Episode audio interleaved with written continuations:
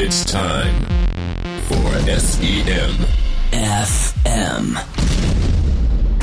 Broadcasting from Hamburg, Germany. The crazy sons of search engine marketing bringing you all the knowledge and all the news and the latest trends.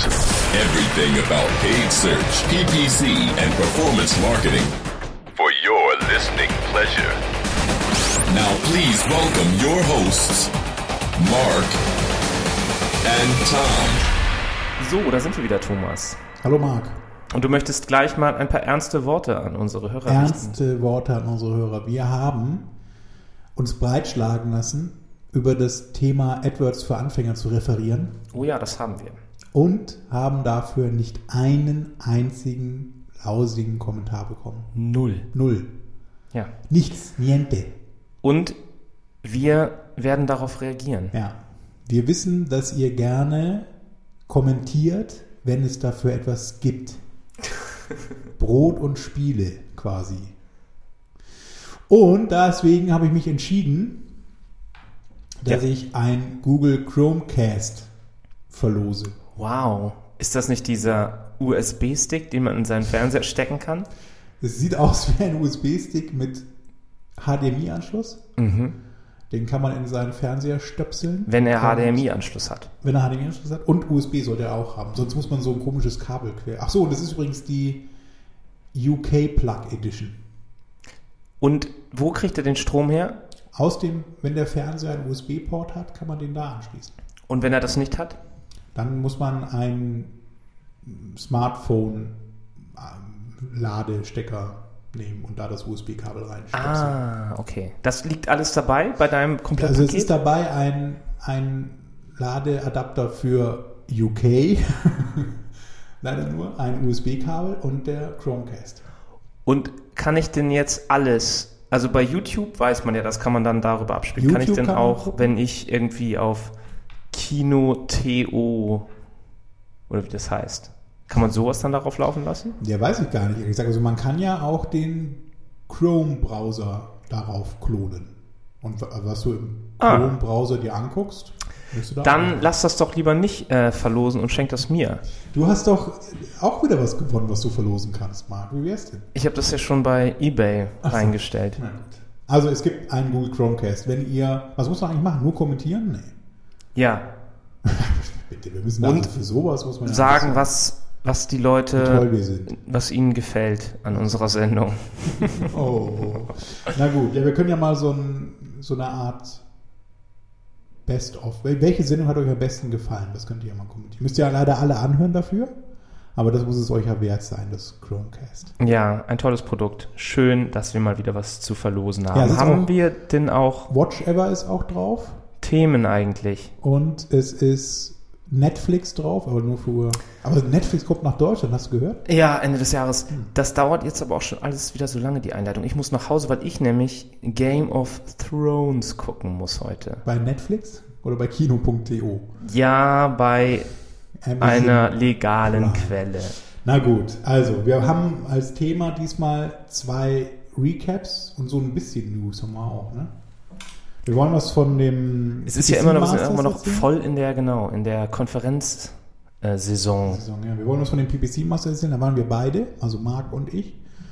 Deswegen haben wir da ein paar Infos und ich kann noch was erzählen vom Retail at Google Event in Dublin, wo ich auch war, Anfang Mai.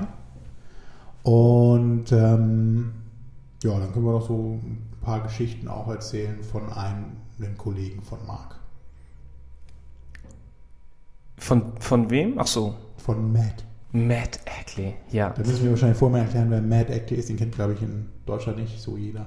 Und wir haben noch eine News zu Google, die ich heute bei Bild.de, besser gesagt, das ist sogar noch besser, die hat eigentlich Daniel gefunden, euer Ex- SEMFM-Host, der euch hier an dieser Stelle ganz lieb grüßen möchte. Der jetzt Der jetzt für uns keine Zeit es nicht mehr nötig hat, weil er durch sein Affiliate und jetzt bitte der zuständige Finanzamt, das zuständige Finanzamt zuhören, der horrende Einnahmen über Affiliate-Betrug, äh, Affiliate-Marketing generiert und deshalb es einfach nicht mehr nötig hat, mit uns zusammen den Podcast zu machen. Genau. weil er durch das letzte Panda-Update überall auf Platz 1 gekommen ist. Vielleicht. Naja, jedenfalls hat der mir einen Link gepostet von äh, einer seriösen Quelle namens Bild.de. Und zwar hat Bild erfahren aus, äh, wie sagt man? Aus sicherer Gut Quelle, informierten Kreisen. ja, dass Google Milliarden in das Weltall schießen möchte, schießen möchte, auf den Mond schießen möchte. Milliarden. Nein, sie möchten ein Satellitensystem bauen. Aber das will doch Facebook auch. Ja, aber ähm, jetzt macht Google das richtig. Und die, die Satelliten von Facebook haben sogar Laser, haben wir doch in der letzten Sendung dann Äh, Laser Besprochen. auf Sharks. zur Informationsübermittlung. Ja, das ist die brandheiße News, die wir haben. Ehrlich gesagt ist nicht so doll, weil das haben wir auch schon in der letzten Sendung ein bisschen breit getreten. Aber es gibt ja auch neu das Recht auf Vergessen bei Google. Das ist vielleicht die News, die den einen oder anderen hier interessieren möchte, würde. Denn viele haben ja hinterlassen ja nicht so ganz astreine, saubere Spuren in den Datenwelten da draußen. Ist das nicht wieder ein Und denkbar seltsames Gesetz, was da beschlossen wird? Ja, also Vom Technologie-Standpunkt von, her. Von, äh, von den Internetkapitänen. Die sind doch bei Nein. dem, die haben einen Artikel dazu geschrieben. Der Markus Höfener, heißt er so? Ja. Der hat einen Artikel geschrieben eben zu diesem Thema, dass man sich an Google wenden kann, wenn man Suchergebnisse gelöscht haben möchte. Und jetzt hat er mehrere Kommentare zu diesem Artikel mit sehr geehrte so und so, bitte löschen Sie den und den Eintrag bei Google, die er jetzt in seinem Blogpost Ach macht. Quatsch. Ja. Oh Gott. Und jetzt hat er da auch, und dann kann man sich ja vorstellen, was Google da so an Anfragen bekommt. Ja, die nee. wahrscheinlich, oder dann hast du auch diesen anderen Bilderwitz gesehen mit Grumpy Cat, wo dann Grumpy Cat sitzt dann bei, bei, bei Google und, Ja, so, und bearbeitet die. Und, und ähm, sagt sagt- er dem, ja, hätte, gilt Sagt. auch für Bilder, kann man auch Bilder entfernen lassen. Ich hätte da ein paar, die ich gerne entfernt hätte. Und dann ruft dann der Google Manager irgendwie in Mountain View an, Larry, we need more people. we have to hire more people. Ja, das, das hatten sie ja schon damals erzählt, hat uns das Google ja gesagt, dass sie da ein ganzes, einen ganzen Bürotrakt voll mit Studenten hatten, die diese ganzen Anträge für Street View bearbeiten mussten, dass man sein Ja. Haus verpixeln konnte. Und ich war ja, wie gesagt, in Dublin bei den Retail der Google und die haben auch in dem, also das Europlex, das sind ja zwei sehr große oder eigentlich schon fast drei große Gebäude, in denen Google sitzt. Zwei davon komplett und eins eben nur mit Developern. Und da ist ein gesamtes Stockwerk. Developern, Developern, Developers, Developern. Developers. Und das ist tatsächlich ein Stockwerk in dem neuen Gebäude nur AdSense Support. Die, Ja. dann, die dann so Website-Checking machen und eben auch Support für AdSense-Teilnehmer Hm. leisten. Und die haben auch wirklich keine schönen Schreibtische da. Sitzen dann so. Das soll wohl so ein In- Industry-Look sein. Tatsächlich Also, nicht. Es gibt ja auch gerade wieder so eine Klage, dass es AdSense-Betrug gibt bei Google. Ja, hast du es nicht gehört? Eine Sammelklage. Weil er so intransparent ist und die Leute eben ja nicht wissen, was sie jetzt eigentlich verdienen und Google dann immer den Algorithmus ändert und sie dann weniger Geld bekommen und dann sagen sie, ja, ich möchte aber mehr Oh Geld ja, bekommen. äh, Google My Place, My Rules oder wie? Ja, ist ja auch so. Wenn Google jetzt selber dann vielleicht weniger verdient, weil mehr Leute über Mobile Traffic auf so eine Seite kommen, auf einmal dann Conversion, äh, Klickraten sich verändern, dann muss Google halt da ein bisschen an der Daumenschraube drehen, der Publisher. Oder wenn sie halt gefunden? feststellen, dass sie hat's ein gefunden? Monopol haben und niemand mehr woanders hingehen kann. Auch dann könnten sie ja die Preise leicht erhöhen. Ja, wirklich. Nun ja. Selber aber das, machen, dann kann man da auch. dieses Recht auf Vergessen, wie ist denn deine Meinung dazu? Kannst du beide Seiten verstehen? vergessen, ja. Ich meine, Also- dieser arme Spanier hatte vielleicht wirklich keine andere ähm, Möglichkeit. Weil, ich dachte, wenn man wir hatten auch dieses Thema hier mit unserer Bettina. Bettina.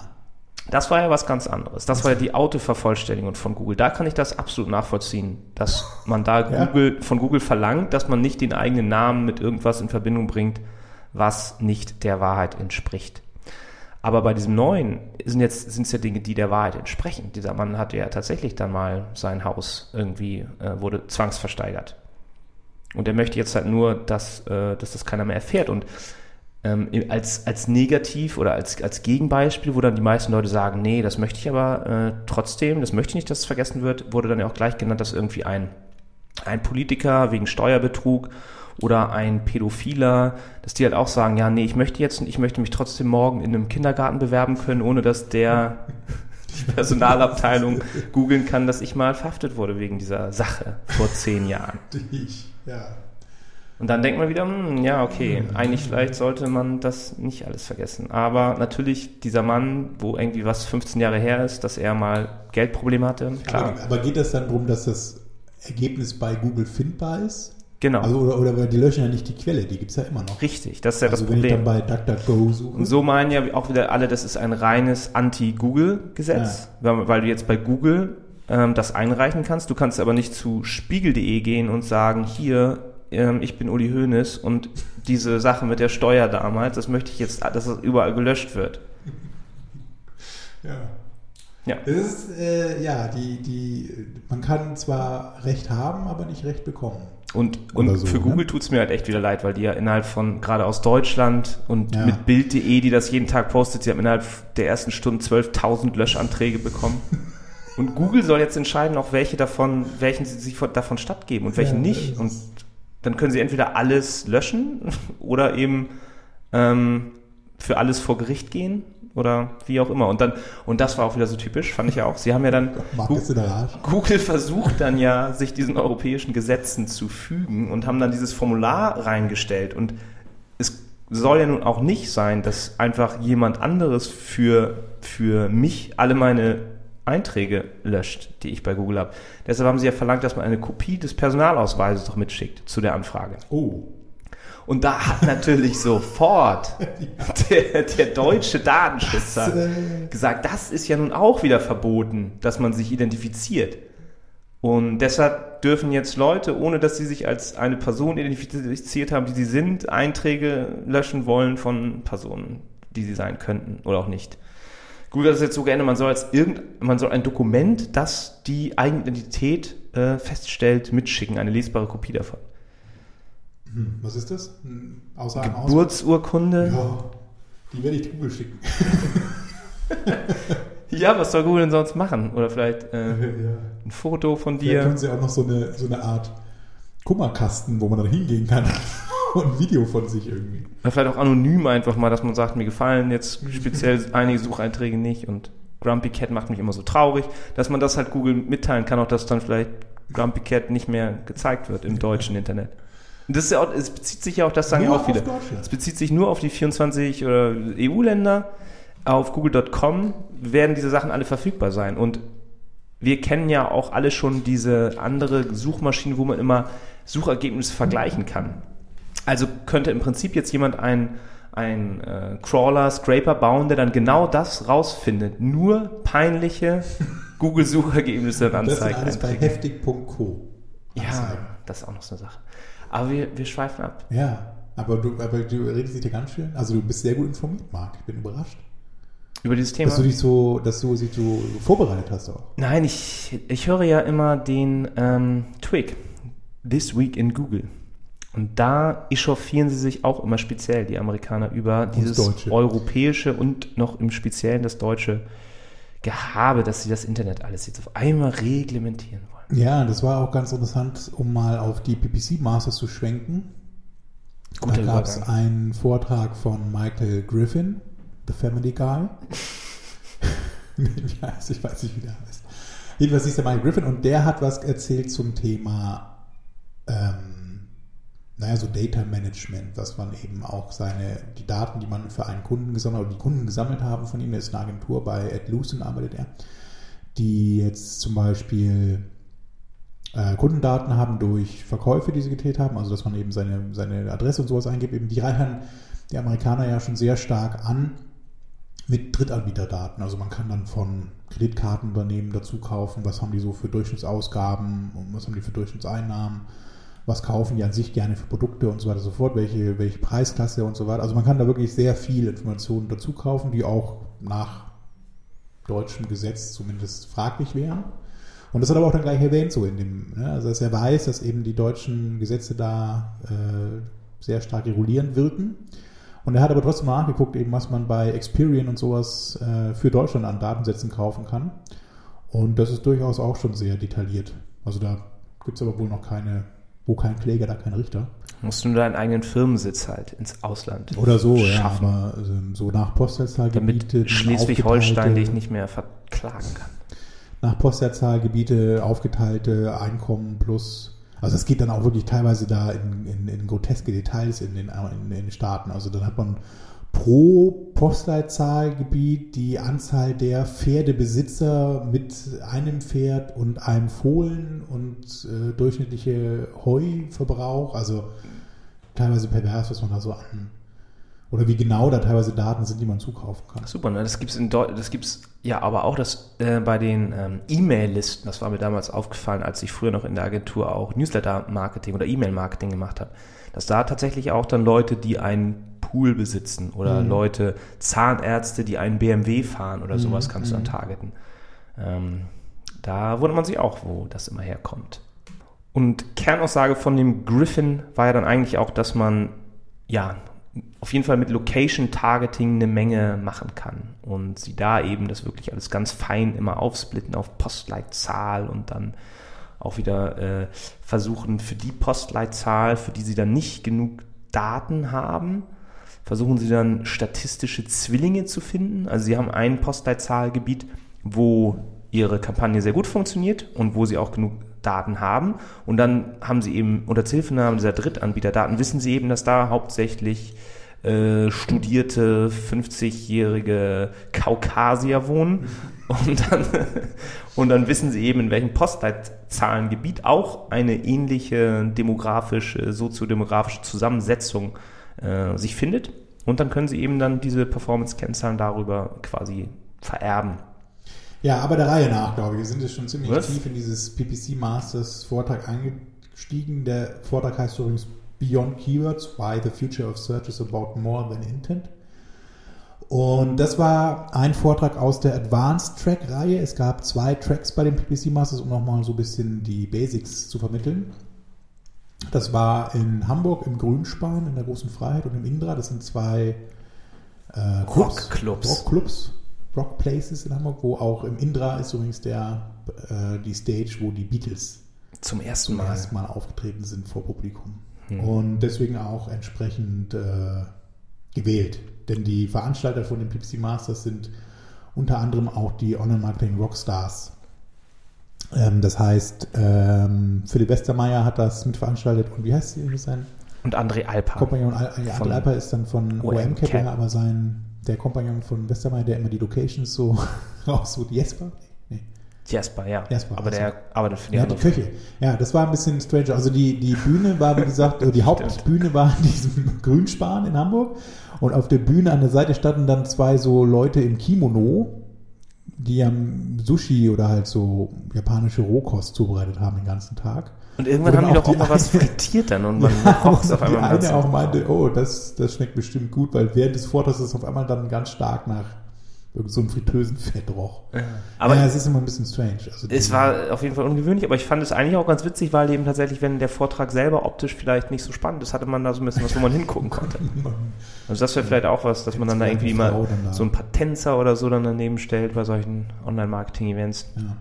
Naja, jedenfalls dann nochmal der, der Reihe nach. Also ähm, das war eben in Hamburg in diesem Grünspan und es gab zwei Tracks. Den Jumpstart-Track, das war dann so mehr Einsteiger und Anfänger oder nicht so fortgeschritten, auch alles auf Deutsch inhaltlich. Und dann gab es den Professional Track, der war komplett auf Englisch, auch von eigentlich nur Speakern aus USA. Kanada, UK, Kanada, USA.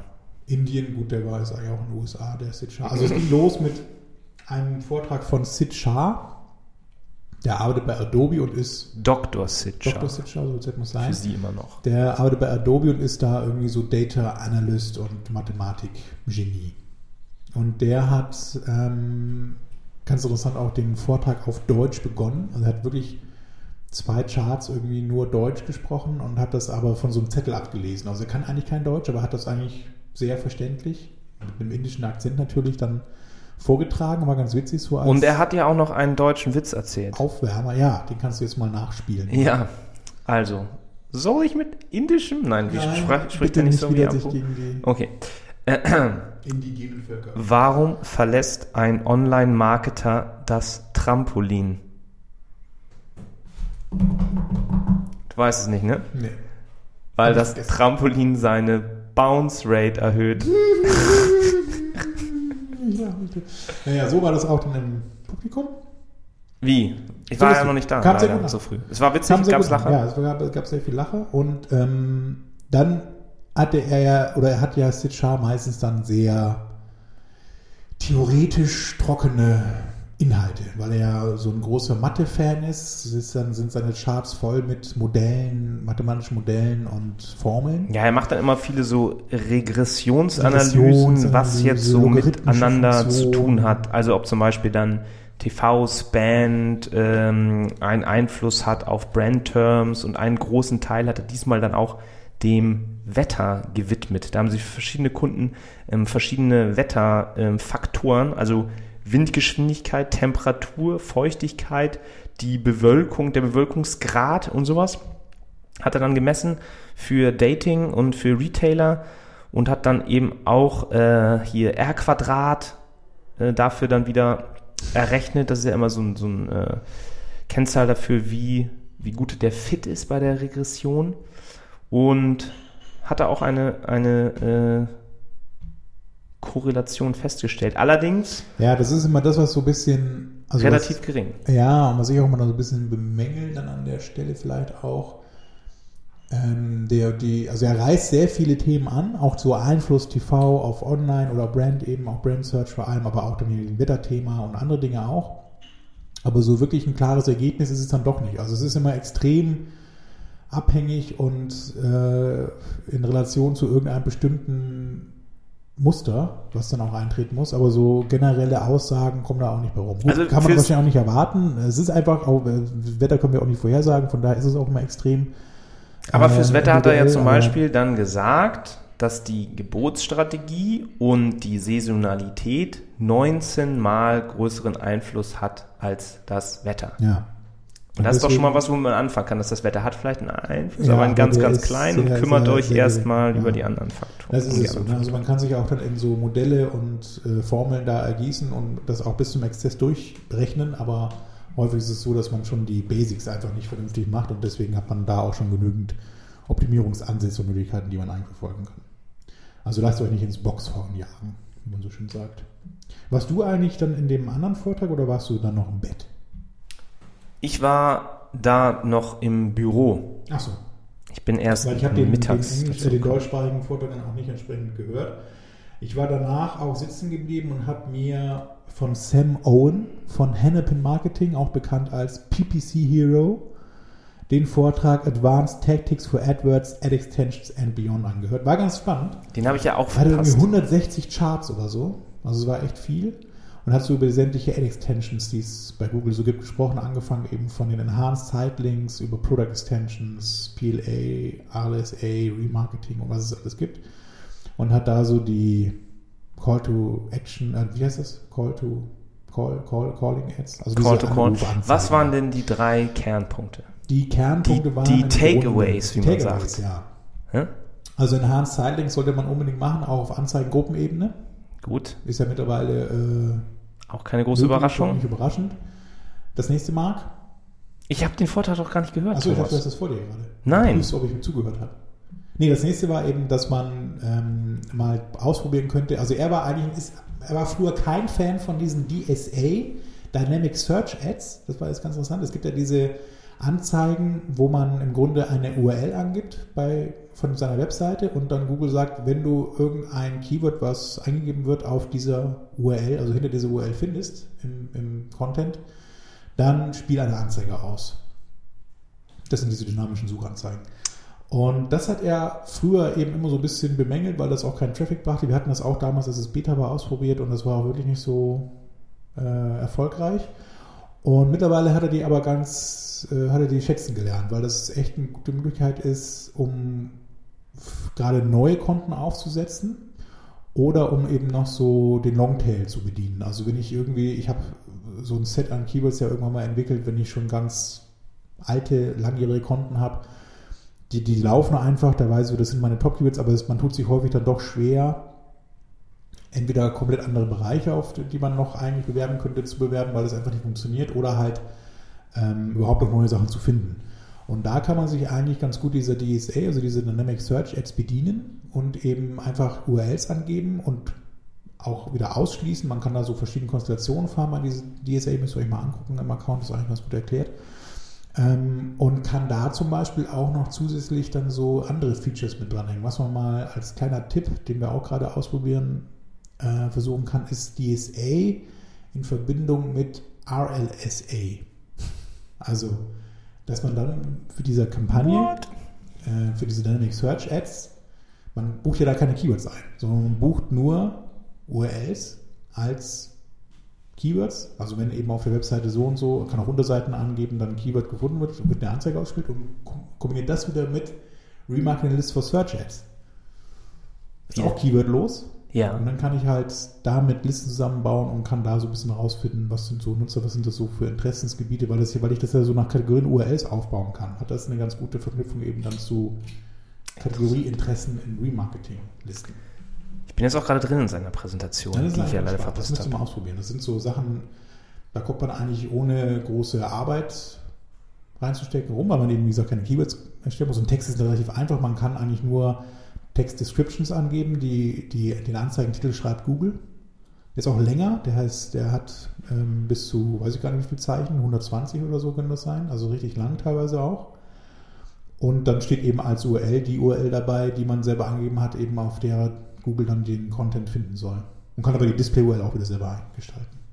Das ist echt ganz spannend. Also das müsste man, könnte man ein bisschen rumspielen. Da kann man viel machen ohne viel Arbeit. Naja. Weil- Muss ich noch einen dritten Takeaway erzählen? Den habe ich vergessen. Er hat ja auch nochmal betont, dann, dass es ja diese aktiven und passiven Ad-Extensions gibt, ne? die man beeinflussen und die man, wo Google einfach für einen entscheidet, gibt. Er hatte auch noch was zu diesen Local Extensions erzählt, also diese Maps-Verknüpfung im Grunde.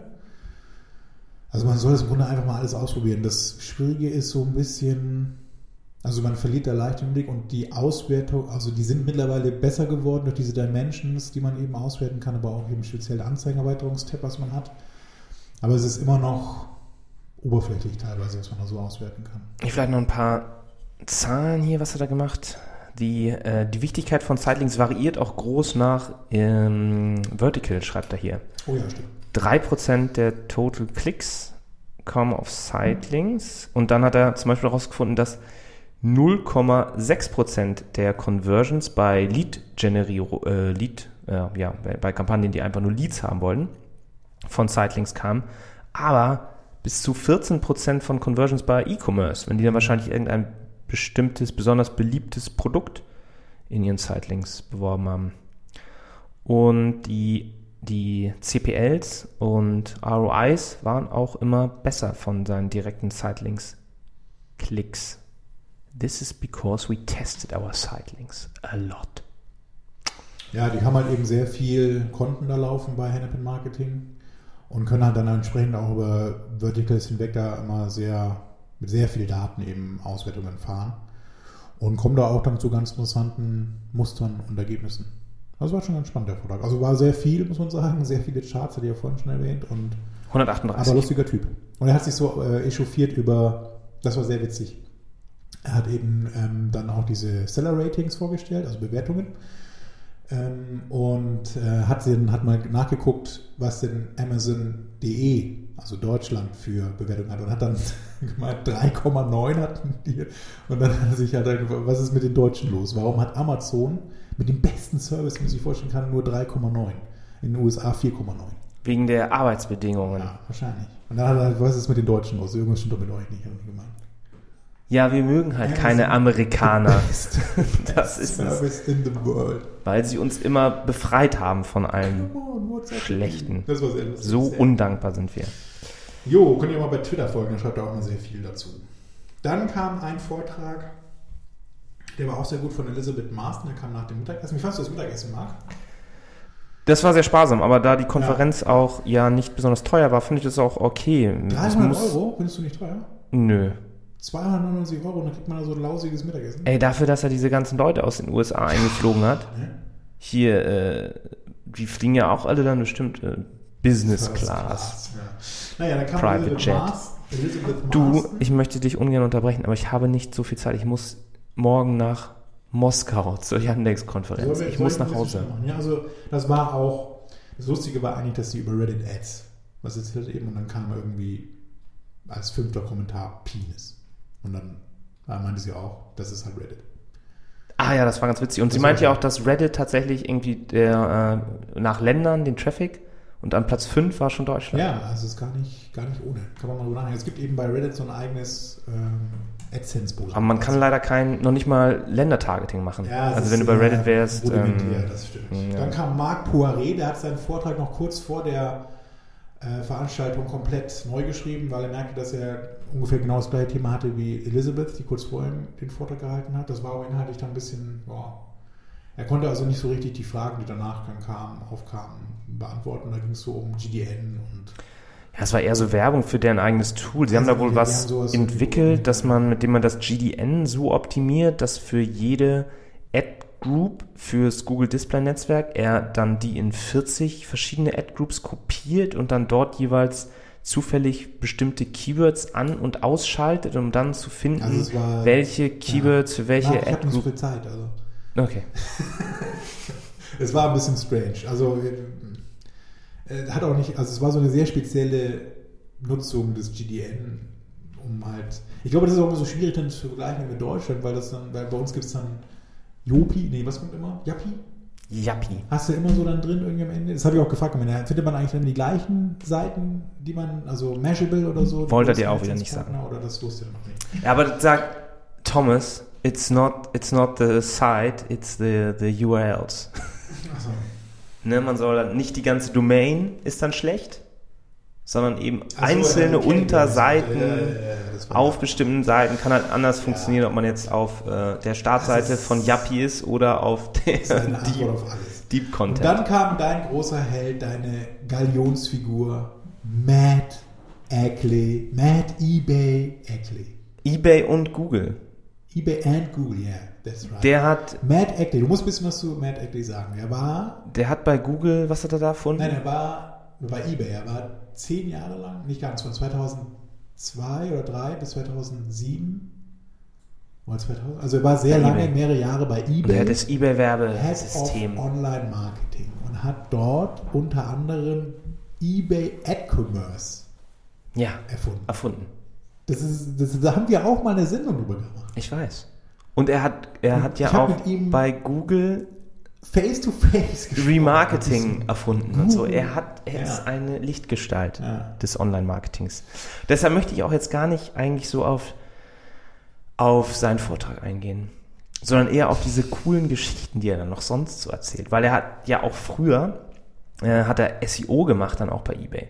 Und dann erzählt er eben, dass sie dann tatsächlich das Google mit denen so verhandelt hat, weil eBay früher immer ihre, ihre Produktseiten halt gesperrt haben für den Google-Crawler.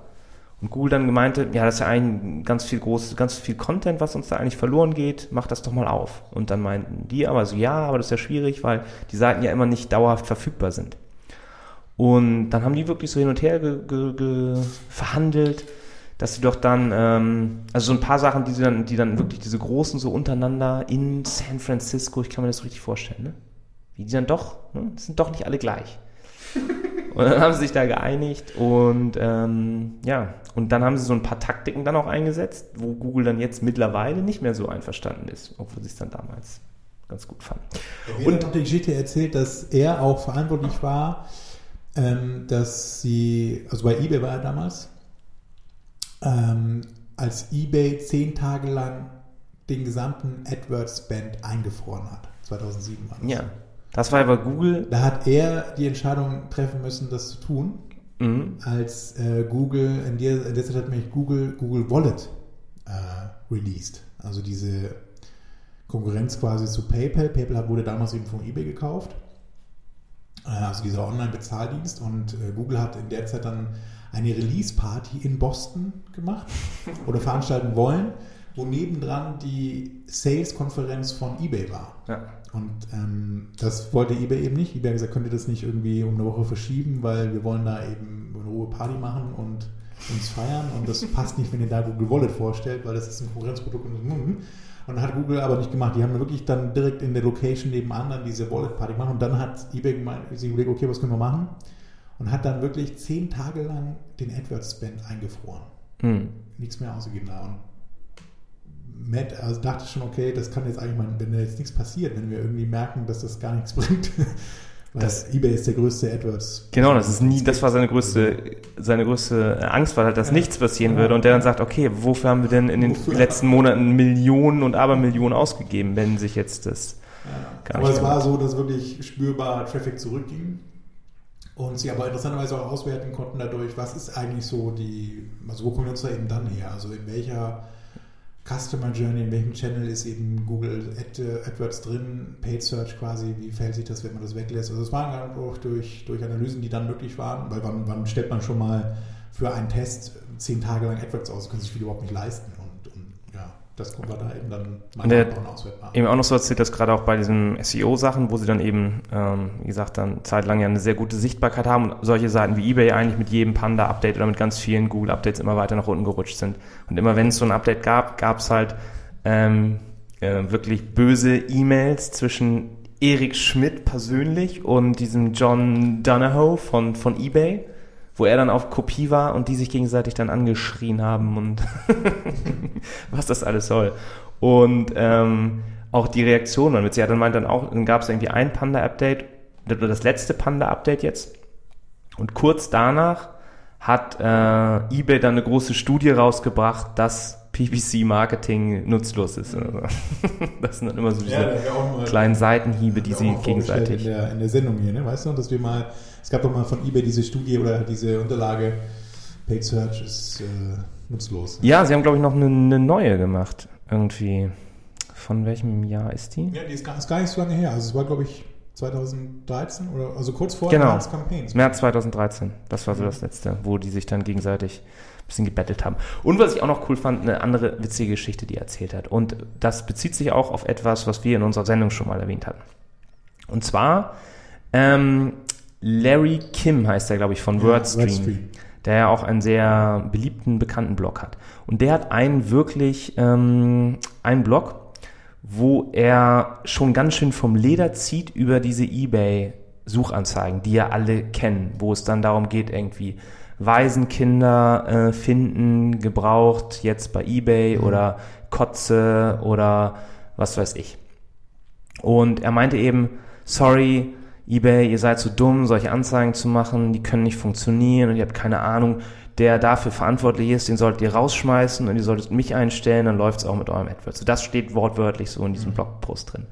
Und ähm, dann gab es wohl mal ein Meeting zwischen, zwischen WordStream und äh, Matt Eckley jetzt, in dem dann er tatsächlich sowas wieder erwähnt hat und die dann meinten so, äh, wissen Sie eigentlich, wer hier vor Ihnen sitzt?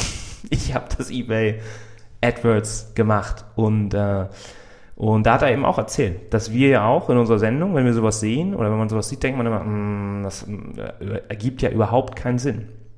Aber in Wirklichkeit machen diese Leute sich eben total viele Gedanken und haben Machine Learning Algorithms. Und wenn ihr mal Kotze oder Waisenkinder bei eBay eingebt, dann findet ihr dazu einen Haufen Produkte. Und äh, die benutzen eben wirklich irgendwie State-of-the-Art äh, Algorithmen, die genau berechnen, welche Budgets, welche Performance für solche Begriffe kommt. Und deshalb schalten sie dann zu solchen Begriffen ähm, Werbung. Es ist also nicht so, wie wir es immer gedacht haben, dass sie einfach den gesamten Duden und einfach jedes Wort blind einbuchen, sondern die wissen schon ähm, sehr genau, was sie machen. Und das ist vielleicht so ein, ein Takeaway auch so, dass man halt oft, wenn man irgendwie denkt, man wüsste, was, was passiert und irgendwie sich ein Urteil erlaubt über irgendwelche Leute und deren Marketingaktivitäten, man kann sich nie sicher sein. Oder auch wenn, wenn Also wir oft Daten, wenn man sich die Daten eben anguckt dahinter und die Daten analysiert eben, kommt da häufig eine andere Sicht mit sowas, was man so denkt. Aber das ja, ist ja auch das, oder wir hatten das ja auch schon mal, hat dass man irgendwelche oder irgendwelche Banner oder irgendwelche Landingpages, wo man sagt, oh Gott, der hat ja seine Landingpage überhaupt nicht optimiert, wie scheiße das aussieht. Oder wenn wir sagen, oder man, man selber sagt ja irgendwie so Amazon-Seite, Ja, total Amazon. unübersichtlich, Ja, da Beispiel. findet doch keiner was, die müssten mal irgendwie Conversion-Optimierung machen. Ich glaube, die machen schon Conversion-Optimierung. Und man kann das von außen wahrscheinlich nicht so gut Du kannst mal diese. Zakavi-Geschichte da. ja, dann war noch eine, ist- noch eine ist witzige Geschichte. Also diese, diese Keywords natürlich, aber werden die alle automatisch eingebucht und er, man weiß halt nicht, was für Keywords da gerade so laufen. Und dann kriegte ähm, Matt eben einen Anruf mal von seiner, von seiner Marketingchefin und äh, die meinte dann, äh, Matt, kann das sein, dass du das Keyword äh, Sakavi eingebucht hast? Was ist äh, Sakavi? War der Mann Nummer zwei von Al-Qaida, also direkt nach Osama bin Laden. und das ist vielleicht für so ein amerikanisches Unternehmen irgendwie nicht so cool, solche Begriffe dann zu belegen, dass man da Sakawi kauft. Und äh, er meinte dann, ähm, ja, weiß ich nicht, ob wir das Keyword belegt haben, ich kann da mal irgendwie nachgucken. Und dann war da, da wohl wirklich eine, eine, äh, eine deutlichere Antwort oder eine tiefergehende Antwort schuldig war, hat er dann sich genau die Daten mal angeschaut und hat dann zuerst halt festgestellt, dass ja, dieses Keyword haben sie belegt. Und dann hat er eben auch festgestellt, dass es auf der Webseite von eBay ähm, Spielkarten gab. Also die US Marines hatten so ein Spielkartenset rausgebracht, wo dann ähm, Osama Bin Laden war dann das äh, Peak Ass und die anderen Al-Qaida-Agenten hier, äh, unter anderem dann dieser Sakawi war dann vielleicht der Herzbube. Und diese Karten wurden eben auf Ebay gehandelt. Und da äh, zu der Zeit, glaube ich, dann Sakawi auch gerade irgendwie erschossen worden war oder gefangen genommen worden war, äh, äh, ist diese Karte dann zu einem Trendprodukt geworden und äh, der Algorithmus hat gesagt, okay, da schalten wir jetzt zusätzlich, zusätzlich AdWords. Und der hat einen Haufen solcher coolen Geschichten. Ja, das ist wirklich Hoffentlich äh, kommt er mal häufiger nach Deutschland. Also hat er sehr viel erlebt eben auch und war dann nachher noch bei Google. Ich hätte ihn auch gefragt, warum er bei Google nur relativ zu eBay so kurz war und vor allem, warum er eigentlich nach eBay, wenn er sich mit Google immer häufig angegeben, dann zu Google gegangen ist. Äh, hat er nicht klar darauf gemacht, ich vermute, dass es Geld war, keine Ahnung. Können ja auch nicht alle seine Geheimnisse. Jedenfalls äh, hat er dann unter, wie heißt, kennst du den Namen dieser Frau, die auch zusammen mit Larry und Sergey in der Garage angefangen hat, da, diese Product Managerin bei, bei Google? Nicht Marissa Meyer? Nee, nee, es, war, es gibt noch so eine andere, die ist auch häufig in Blogs irgendwie erwähnt und hat, glaube ich, auch, also die macht, sie hat so sehr viele Produkte, in so Product nee. Chefentwicklerin irgendwie. Kenne ich mich nicht.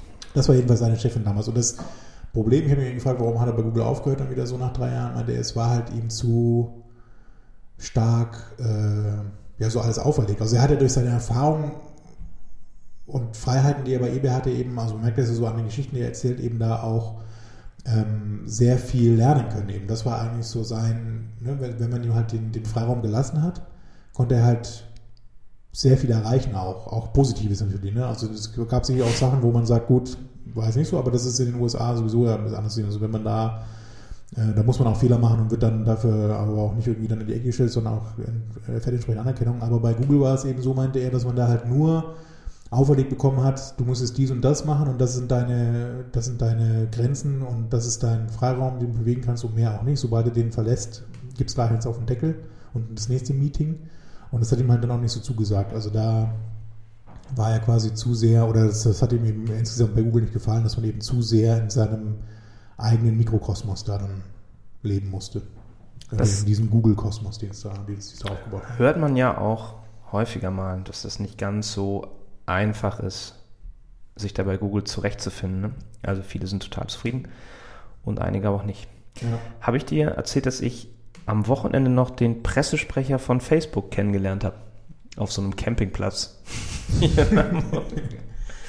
Und der hat auch eine ganz witzige Geschichte erzählt. Ähm, das ist, fand ich auch cool. Dass ja ähm, Google am Anfang ja so, oder natürlich immer noch irgendwie Datenschutzprobleme hat. Und dass man in, letz, in letzter Google Zeit. Facebook. Google. Und ähm, in letzter Zeit ist es jetzt eher so, auch Facebook auch so, ähm, dass Facebook eben auch immer stärker in die Schusslinie kommt. Und dann hat er eben erzählt, so ja, Google hat jetzt ja mittlerweile auch sieben oder sechs oder sieben Lobbyisten in Berlin sitzen und die treffen sich dann regelmäßig mit Politikern und eigentlich so 80 Prozent der Zeit, die ein Google-Lobbyist dann bei, bei Politikern verbringt, versuchen sie dann immer über Facebook zu reden. Ja. So gegenseitig machen sie sich fertig. Nein, ist natürlich vielleicht auch nur ausgedacht. Aber ich fand es ganz witzig. Und wo du gerade von Frauen gesprochen hast bei ähm, Google, möchte ich auf jeden Fall auch nochmal auf diese Präsentation hinweisen, die wir auch verlinken sollten.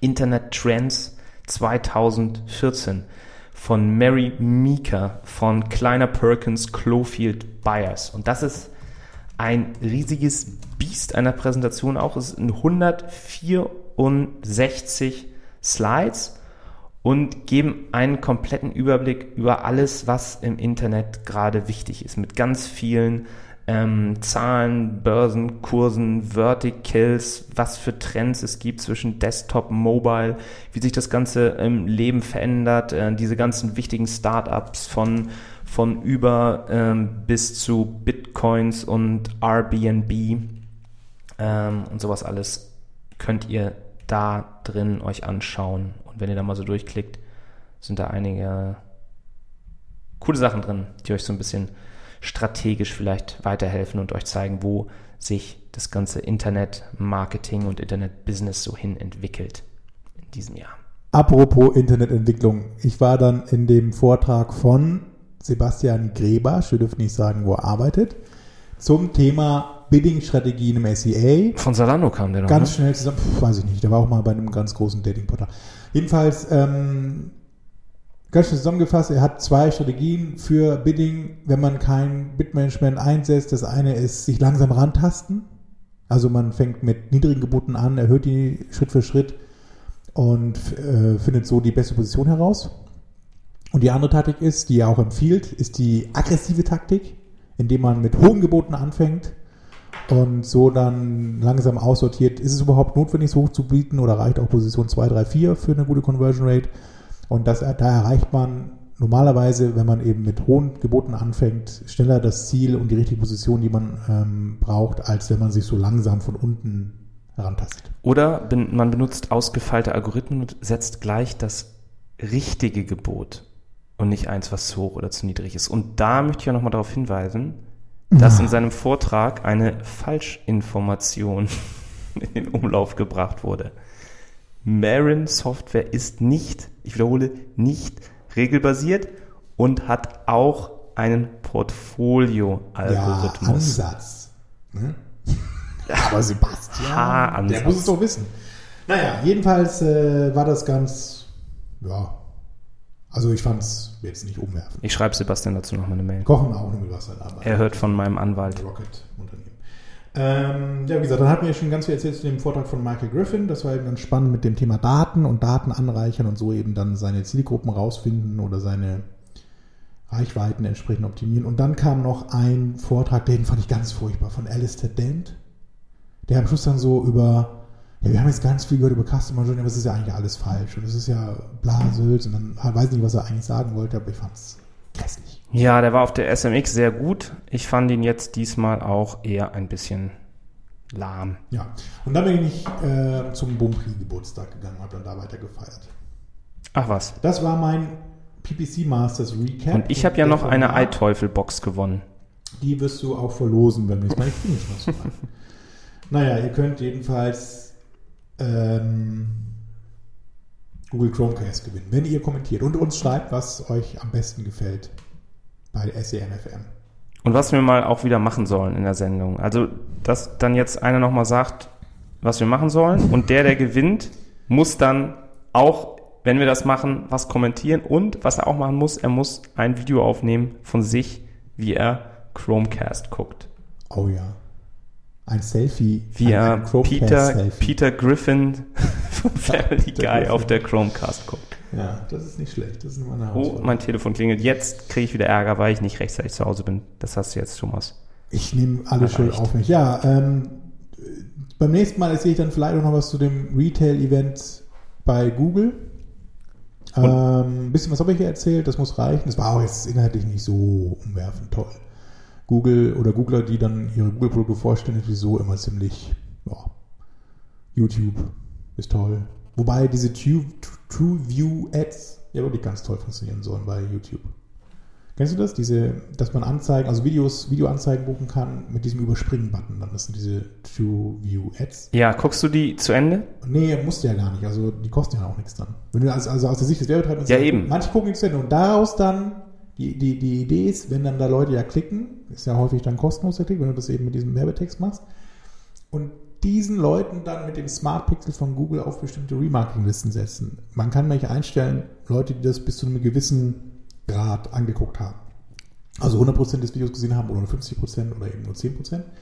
Und dann kann ich mir eben so Interessenslisten basteln im Remarketing, also Remarketing-Listen eben mit Affinität zu meinem Video, was ich da gepostet habe. Ach so, die Das Leute, die gerade nicht vor ihrem Und die Computer kann ich dann sitzen. erneut ansprechen, die kann ich dann abgleichen mit, ähm, wie haben die sich auf meiner Webseite bewegt? Haben die Sachen im Warenkorb gelegt oder nicht? Oder waren die schon überhaupt mal auf meiner Webseite? Wenn nein, sind das zwar Leute, die an meiner Marke interessiert sind, weil sie beschäftigt sind mit dem Video, die gucken das an, haben wir aber noch nicht gekauft, also Neukunden wahrscheinlich, und die kann ich dann eben gezielt da wieder ansprechen. Also man kann sich da ganz äh, interessante Listen wieder zusammenbauen, so für Targeting. Nur anhand dessen, ob Leute deine Anzeige weggeklickt ja, haben du oder kannst natürlich nicht. dann schon so ein paar besondere Sachen zusammen, aber diese TrueView-Ads bringen eigentlich viel, Tra also diese Video-Ads bringen eigentlich viel Traffic und dies kann man eben sehr gut klassifizieren.